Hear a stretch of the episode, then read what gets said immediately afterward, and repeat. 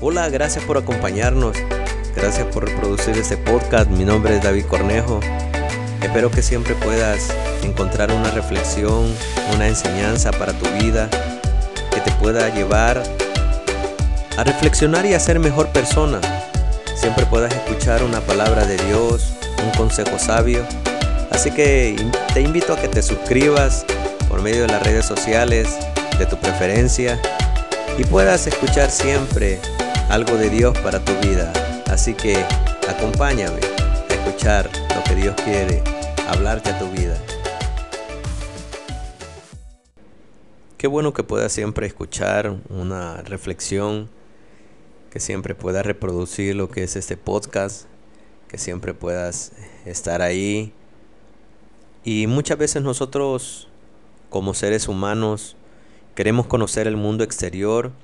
Si ustedes se fijan en las noticias o leen los científicos, es bueno eso. Siempre andan buscando conocer el mundo exterior que hay en, en el sistema galáctico, que hay en otros planetas, si encontraron agua, eh, crean lo que es otro satélite para acercarse y siempre están pendientes de lo que está sucediendo en el mundo exterior. Los científicos, el ser humano quiere saber qué hay más allá, qué hay en el exterior, qué hay afuera.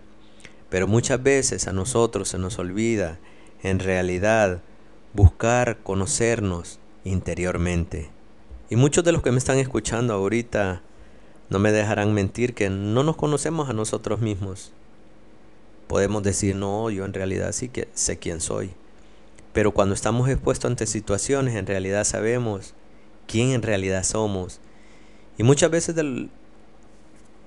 cuando nos encontramos expuestos ante unas situaciones, nosotros en realidad descubrimos quiénes somos. Por ejemplo, cuando hay un temblor, tú puedes estar platicando con alguien y de repente sales corriendo cuando sientes que está temblando te llena el miedo, sales corriendo, dejas a las personas hablando y dices, oh, yo no sabía que, yo tenía tanto miedo a los temblores, que podía reaccionar así, o te encuentras ante una situación que te enojas y te lleva límite y reaccionas, estallas, explotas.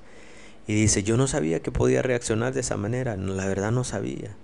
Pero es porque muchas veces no nos conocemos interiormente. Muchas veces también cuando nos encontramos ante esas situaciones, nosotros lo que hacemos es justificarnos. Decimos, oh, me enojé tanto y estallé en ira porque la persona me provocó o me puso y por eso reaccioné de esa manera.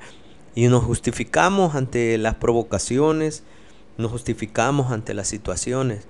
Pero es importante que nosotros podamos reconocer en realidad quiénes somos y para tener un claro ejemplo de esto, quisiera leerles un salmo que es acerca de David, una plegaria que él le hizo a Dios cuando él se encontró en una situación límite. Muchos la recuerdan, creo que la recordamos más nosotros que Dios, porque Dios después casi no menciona eso, porque Él lo perdonó. Nosotros siempre cuando hablan de David dice, oh, el pecador, aquel que se acostó con otra mujer y mandó a matar al, al esposo. Pero en realidad Dios lo perdonó porque él primeramente lo que hizo fue verse interiormente. Él no culpó a otros. Dicen que para bailar un tango de esos románticos se necesitan dos personas. Y para haber fallado aquí, Bexabé pudo haberle dicho, hey, no, no lo hagamos. Y no estoy diciendo de que ella es la culpable o él, no, los dos. Pero en realidad, él en este salmo no se justifica, sino que quiero que los que me están escuchando presten atención en realidad a lo que este salmo dice. Y comienza diciendo, ten piedad de mí, oh Dios, conforme a tu misericordia. Conforme a la multitud de tus piedades, borra mis rebeliones. Hay tres cosas que le pide David. Primero le dice, Dios, quiero tu piedad. Además de eso, tu misericordia. Porque yo sé que tú vas a borrar mis rebeliones. Y le sigue diciendo, lávame más y más de mi maldad y límpiame de mi pecado.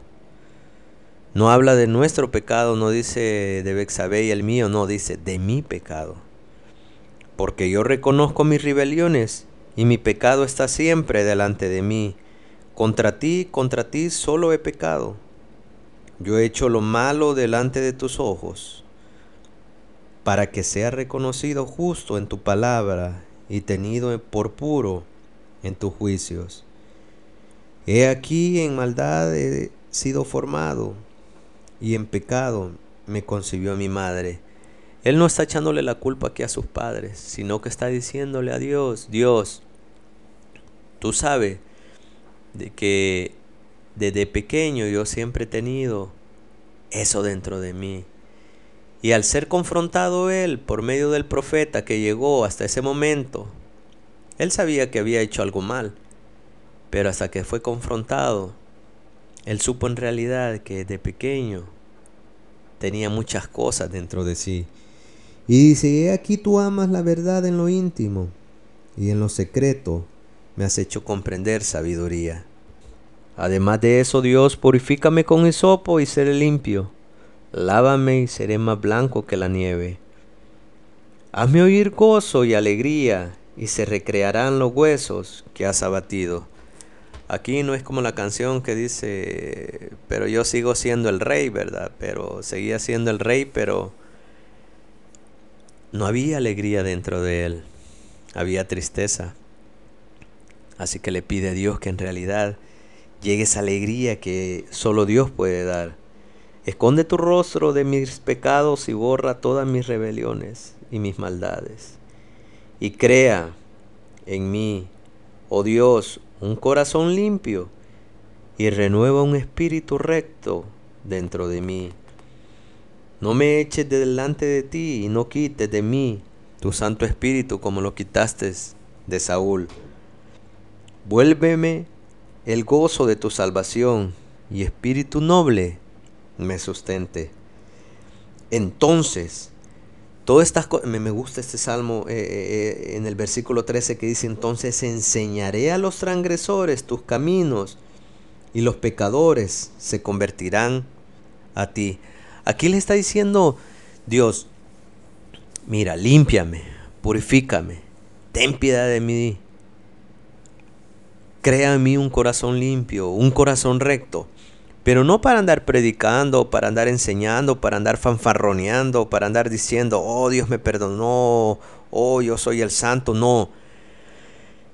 E, él quería decirle a Dios que él iba a salir y a decirle a otros, oye, yo estuve en la situación que tú estuviste. Yo fallé. Pero quiero que tú sepas que hay un Dios que puede perdonar todas tus rebeliones, todas tus transgresiones, todas tus faltas y todas, todas tus errores. Y además de eso, que si te sientes triste, Él puede volver el gozo a tu vida. La idea de David era enseñarle a otros de que había un Dios, que era un Dios amoroso, un Dios misericordioso, un Dios con piedad. No lo hizo con otra intención. Y además de eso dice, líbrame de mis homicidios, oh Dios, Dios de mi salvación. Cantará mi lengua tu justicia. Señor, abre mis labios y publicará mi boca tu alabanza. Aquí no solo esto lo dice él, no solo quiero cantar por cantar, porque muchos cantamos solo porque cantamos, porque hay que hacerlo dentro de un servicio. Estaba viendo que el día en YouTube, que hasta un lorito cantaba una alabanza, pues hasta los loros y los animales pueden cantar. Pero es diferente cuando uno lo hace con un corazón contrito y humillado porque dice, Dios, tú no quieres sacrificios, solamente no quieres holocaustos, porque los sacrificios de Dios en realidad es un espíritu quebrantado, al corazón contrito y humillado, tú no lo vas a despreciar. Entonces, si ustedes leen la historia, el pueblo perdonó a David. Dios lo perdonó. El pueblo lo perdonó. La pregunta es, ¿por qué no perdonaron a Saúl? ¿Cómo estaba su corazón? ¿Qué tipo de corazón en realidad era el de David? Si ustedes leen este salmo, en el Salmo 51, él lo que está haciendo es reconociendo. A ti que me escuchas, lo primero que te digo es que reconozcas, reconozcas tus faltas, reconozcas en realidad qué es lo que hay en tu interior, que si hay odio, hay rencor, falta de perdón, qué es lo que puede haber en tu corazón. Lo primero que tienes que hacer en tu vida es reflexionar y reconocer qué es lo que hay dentro de ti. David aquí no le echó la culpa a nadie más. No se justificó, porque muchos de los que me puedan estar escuchando en estos momentos, nos justificamos ante las situaciones, siempre justificamos cuando somos explosivos, justificamos cuando ofendemos, justificamos cuando herimos, siempre decimos, ah, pero es que, es que aquí, es que la... Siempre tendemos como seres humanos a justificarnos. Y en este salmo podemos ver que David no se estaba justificando, sino que le estaba diciendo a Dios, Dios, en realidad quiero que me purifiques. No acuso a nadie, no quiero ir a acusar a nadie más, sino que en realidad yo sé que por este proceso que yo estoy pasando, las personas que no te conocen también están pasando por ese proceso. No los acuso, sino quiero enseñarles en realidad tus caminos. Y además de eso, no solo quiero cantar por cantar, sino que quiero hacer con un corazón puro, con un corazón contrito y humillado. Y qué bueno que después de esta historia, después de que David pasó este proceso, honró a esta mujer y ahí nació uno de los grandes reyes que todos nosotros conocemos, que es Salomón. Ahora yo te hago una pregunta. ¿Te estás justificando tú ante las situaciones? ¿Ante tus arranques de ira, arranques de enojo? ¿Qué estás haciendo tú? ¿Te estás conociendo en realidad? Yo te invito a que te conozcas a ti mismo. No culpes a otros por lo que te pasa o por lo que haces sino que primeramente reconoce en realidad quién eres tú. Y quiero terminar diciéndote acerca de una alabanza que dice, escudriñemos nuestros caminos y volvámonos a Jehová. Dice, levantemos nuestras manos al Dios, al Dios de los cielos y volvamos a Jehová nuestro Dios. ¿Pero por qué? Porque la bondad de Jehová es muy grande. Y dice, por la bondad de Jehová no hemos sido consumidos, porque nunca decayeron sus bondades y sus misericordias, porque nuevas son cada mañana Nuevas son cada mañana su amor y su fidelidad para con cada uno de nosotros.